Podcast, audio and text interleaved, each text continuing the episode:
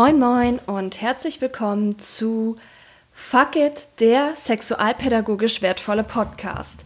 Ich bin Laura und zertifizierte Sexualpädagogin und habe richtig Bock, einen Podcast zu machen zu allen möglichen Themen rund um die Sexualität.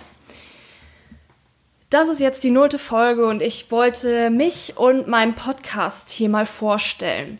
Also zu mir, wie gesagt, ich bin Laura, ich bin 22 Jahre alt und seit September 2019 zertifizierte Sexualpädagogin. Also ich habe die Ausbildung beim Institut für Sexualpädagogik abgeschlossen.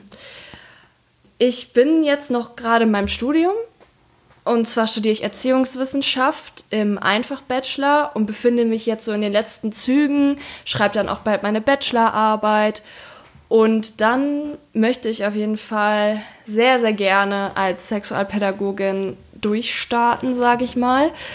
Ähm, ich würde super gerne dann in dem Beruf weiterarbeiten und viele Seminare geben oder ähnliches, je nachdem, wohin mein Weg mich so bringen wird. So, ähm, Sexualpädagogin ist ein Beruf, den haben nicht so viele, ich sag jetzt mal auf dem Schirm. Also immer wenn ich mit Leuten darüber spreche, wird mir gesagt, als Sexualpädagogin habe ich noch nie von gehört. Und dann haben die Leute auch immer unterschiedliche Vorstellungen, was macht ein Sexualpädagoge? Weil ähm, Sexualtherapeut hat man wohl auch schon mal eher gehört und vielleicht ist es ja irgendwie sowas ähnliches oder das gleiche. Und da möchte ich heute auch noch mal eben drüber aufklären.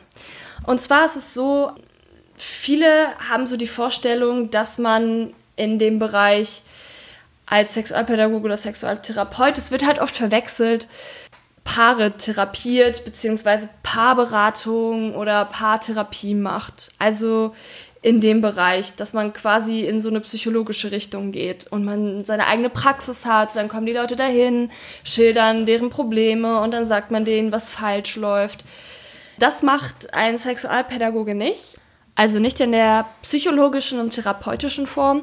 Es gibt SexualpädagogInnen, die in Beratungsstellen zum Beispiel arbeiten und Beratung anbieten, was aber nochmal etwas anderes ist als Psychotherapie oder Sexualtherapie. Das wäre dann Sexualberatung. Was da jetzt genau der Unterschied ist, versuche ich jetzt mal kurz zu erklären, aber eigentlich könnte ich da auch zwei Stunden drüber sprechen. Ähm, nur mal ganz kurz, Therapie ist auch im Gesundheitssystem angeschlossen. Ähm, da geht es auch viel dann um das vielleicht auch Arbeiten und Heilen von psychischen Krankheiten. Da geht dann die Beratung zum Beispiel an ihre Grenzen. Ein Sexualpädagoge oder eine Sexualpädagogin ist im Bildungsbereich unterwegs hauptsächlich. Also im Bereich der Sexualaufklärung.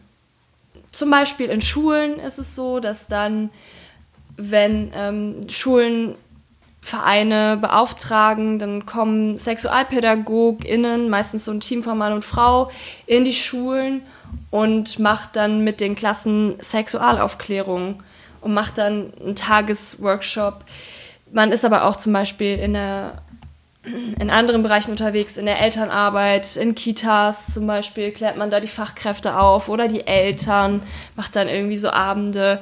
Sexualpädagogen findet man auch in Vereinen oder in Beratungsstellen von Pro Familia, bei der AWO, in unterschiedlichen Bereichen auch. Also teilweise auch in der Schwangerschaftskonfliktberatung oder wenn es ähm, um Anlaufstellen für sexuelle Gewalt geht.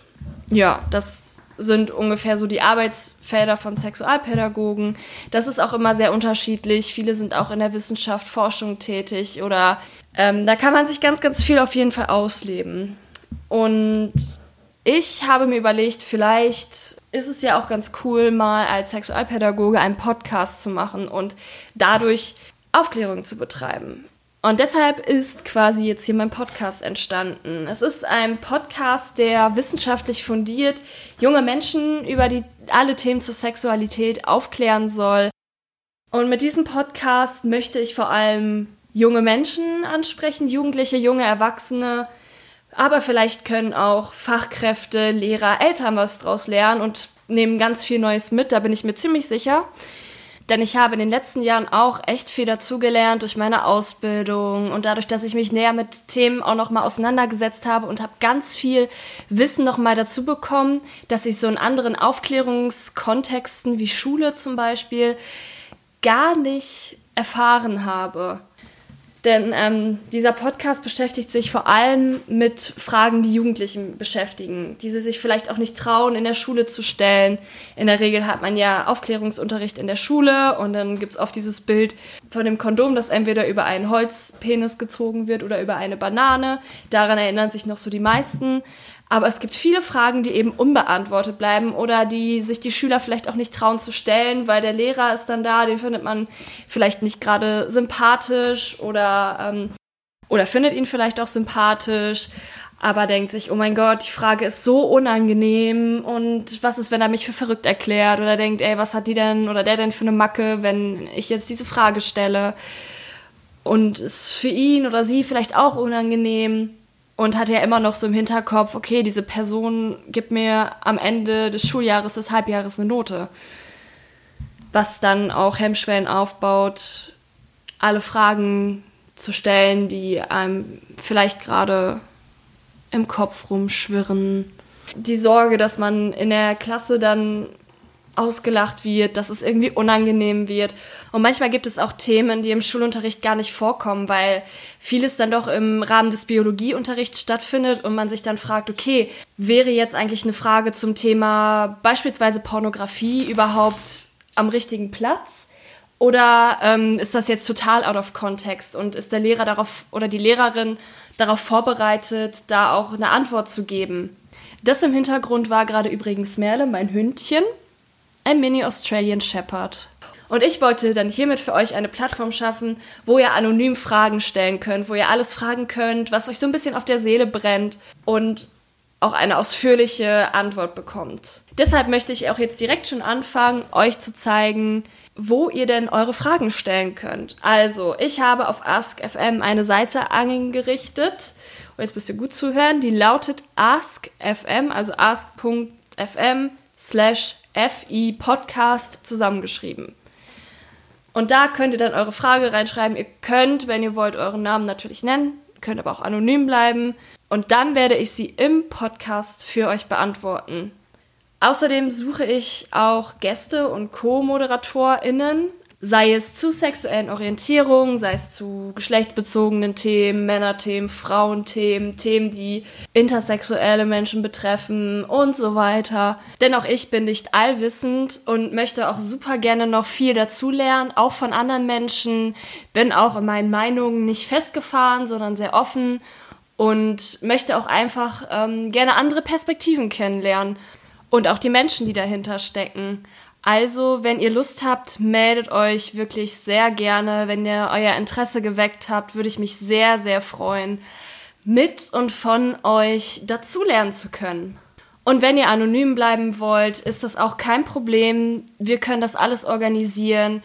Kommuniziert das sehr gerne offen und schildert mir gerne eure Bedenken. Und dann schauen wir, dass wir auch gemeinsam eine Lösung finden. Und selbstverständlich bekommt ihr dann die Folge auch vorab zugeschickt. Könnt mir nochmal sagen, ähm, was ihr vielleicht doch raushaben wollt und so weiter. Also, dass das nicht alles über euren Kopf hinweg geschieht.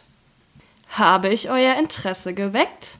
Dann meldet euch gerne, schreibt mir bei Instagram und wenn ihr auch keine Folge verpassen wollt, dann folgt mir gerne unter Laura-Sexualpädagogin. Ihr müsst darauf achten, ähm, dass es kein Ä an sich ist, sondern ein AE. Also Laura Sexualpädagogin. Oh Mann. Ist ein bisschen kompliziert, aber solltet ihr hinbekommen.